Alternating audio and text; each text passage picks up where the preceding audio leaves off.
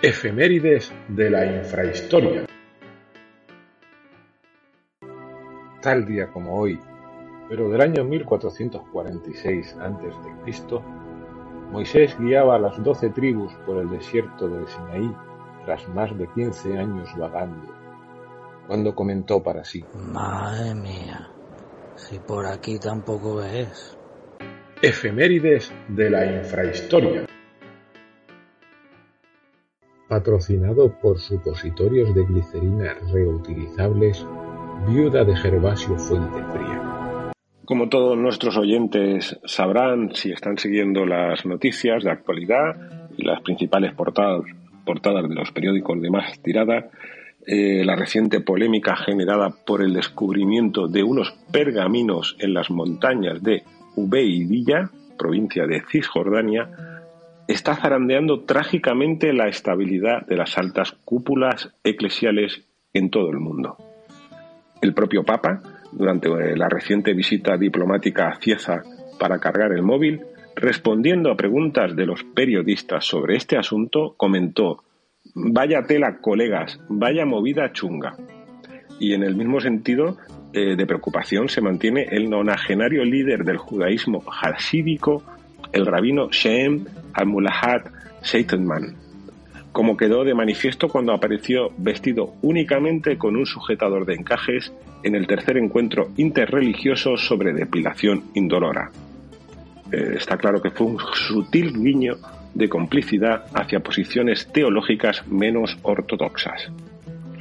Bien es cierto que los datos disponibles en estos momentos son mínimos y las noticias muy confusas. En las redes sociales se ha armado un gran revuelo, eso sí, especialmente tras filtrarse una imagen del director de la Biblioteca Vaticana comiéndose uno de los papiros ante la llegada del equipo de científicos independientes enviado por la ONU. Pero no obstante, parece confirmarse que el hallazgo de estos documentos se debió a una casualidad. En concreto, en julio del año 2016, un pastor llamado Ajeyezer estaba enterrando en una pequeña cima un soufflé que le había dejado su mujer para cenar, cuando casualmente su pala golpeó una vasija. Decidió llevarla a casa y contó la historia a su esposa, quien, sumamente emocionada, se la rompió en la cabeza gritándole Así agradeces que lleve horas cocinando para ti, maldito fariseo. En definitiva, gracias a este doloroso golpe de suerte, aparecieron los papiros, que esa misma tarde el matrimonio entregó al anciano más sabio de la aldea, maestro alabado por su erudición sobre la Torah y por el hecho de haber vendido sus bitcoins meses antes de la estrepitosa caída. Este hombre, centenario, no solo supo ver el valor de esos documentos históricos, sino que además confirmó que aquel suflé era francamente incomible por lo que entregó ambos hallazgos al Centro Israelí de Repostería y Estudios Bíblicos, en cuyos sótanos todavía se conservan parcialmente.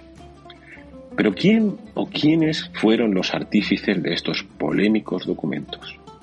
El reputado antropólogo alemán Heinrich Schliemann, en su reciente artículo Comunidades atípicas del cristianismo primitivo, que se publicó en la revista Patrones de Ganchillo Fáciles, concluyó que los papiros proceden de los Zantrumitas, una pequeña población de origen amonita escindida de las doce tribus israelíes. El investigador, para aprobar tal afirmación, se fundamentó en un complejo análisis etimológico del vocabulario empleado, la prueba del carbono 14 y el hecho de que al final del último papiro aparezca la inscripción semítica, autoría, dos puntos, los Zantrumitas. Pero pasemos primero a, conocer un poco los orígenes de este desconocido pueblo, los Zantrumitas. Para empezar, digamos que el nombre Zantrumitas declina de la palabra de origen acadio Zansarum Matam, que literalmente significa el malamente ungido por Zantum o aquel a quien Zantum untó rápido. Zantún era la divinidad mesopotámica de los impacientes, cuya figura se representa habitualmente como un ser mitad caballo alado, mitad agente de seguros. Eh, textos babilónicos se refieren ya a esta tribu como súbditos asentados junto al nacimiento del río Tigris y eran conocidos por su carácter siempre pacifista a excepción de que te acercaras por allí. Se dedicaban principalmente al cultivo del maíz y a la confección artesanal de sandalias falsas de primeras marcas. Paralelamente, en la trascendental estela de Meret Tap, localizada en Tebas, consta el siguiente pasaje revelador. Oh Amenhotep, consagrado por Dios, tú que conquistaste sagazmente Canaán, la mala calidad de estas sandalias hechas por aquellos que miran de reojo y que ahora huyen hacia tierras de Anu. Sabemos por estudios posteriores que el autor de este pasaje fue un anónimo sacerdote y relataba una compra insatisfactoria de calzado a los que miran de reojo. Este dato, sin duda, se refiere a los zantrumitas, ampliamente conocidos en la época por su legendaria desconfianza contra cualquier persona ajena a su tribu, o incluso de la propia tribu si había mala iluminación.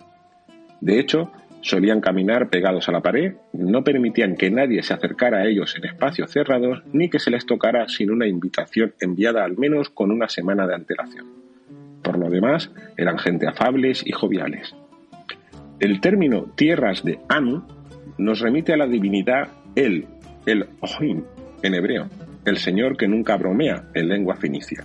Dios con un, nutrido clan de seguidores en los territorios del actual Israel.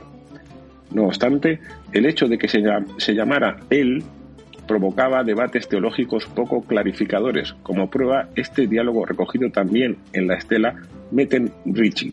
Sacerdote Osor Com. Oh Amón, hijo de Osiris, de todos los falsos dioses, he de hablarte de él. Faraón Amón. ¿De él? No de él, sino de él. El guardia. Desde mí no es, ¿eh? De mí ya he dicho antes que no es. Oh Amón, luz de Osiris, no de él, sino de él. El escriba. ¿De cuál de ellos entonces? ¿O te refieres a mí? No, calma, dejadme explicarme. ¿Qué iba a querer que me hablases de él? De un miserable escriba. No de él. ¿Del guardia o de ese gato que acaba de entrar? No, no, no, no, de, de mí ya he dicho antes que no. Que, No de que- él, que no se sino refiere de a mí. él. De- A él. De él. Oh Amón, hijo del Ra, no de él, sino de él. El dios es que nadie nota el cambio de voz. ¿Cómo osas? ¿Cómo osas? Yo soy el único dios aquí. No es esclavo, maldito ¿Pero hereje. quién de vosotros es el dios? ¿Debo apuntar todo esto? El esclavo. ¿Yo? ¿Yo? ¿Acaso soy yo el dios? Siempre lo había pensado. No, no, por favor, nadie aquí es dios excepto él, pero él no. ¿Cómo osas decir que yo no soy un dios? Se te tragarán las No de arenas él, del sino de desierto de él. terrible sufrimiento. No de él, sino de él. Yo me llamo el Adio. Os referís a mí en todo momento. ¿Podría alguien No repetirme él, toda no la conversación? Me está empezando a doler la cabeza por Osiris. Nadie tiene un él, Cassenser. Sabemos con certeza que los zantrumitas se integraron también de buena gana con la tribu de Neftali, una de las doce tribus guiadas por Moisés en su travesía desde Egipto a la tierra prometida. No obstante, a pocos kilómetros de Belén eh, abandonaron al grupo tras enterarse casualmente de que los diez mandamientos iban en serio.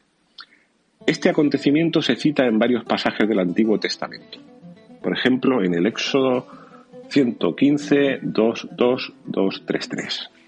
Entonces cantaron Moisés y los hijos de Israel este cántico a Jehová y dijeron, a ver, los zantrumes, si os vais a ir, al menos recoged un poco todo esto. Y no llegaron a Mara, y no pudieron beber las agradables aguas de Mara, porque tenían dolores terribles en los pies a causa de las sandalias fueron compradas a los zantrumes. Y vio Jehová que todo esto era cierto y sonrió socarronamente. Por otro lado, aunque las doce tribus se asentaron por toda Israel, en sus memorias privadas Moisés confesó que se orientaba fatal y que en realidad quería haber llegado a una zona menos calurosa, por lo que optó por pasar su vejez retirado en un balneario suizo dando conferencias sobre coaching en el liderazgo de equipos. Podcast patrocinado por refrescos de sabor asqueroso pero color guay. Doña Beata Úrsula Fuenlabradas e hijos, con más de 100 productos químicos excitantes. Licencia sanitaria en trámite. Refrescos de sabor asqueroso pero color guay. Doña Beata Úrsula Fuenlabrada e hijos, ahora con bolsa para vómitos de regalo y una gorra fluorescente guay, guay.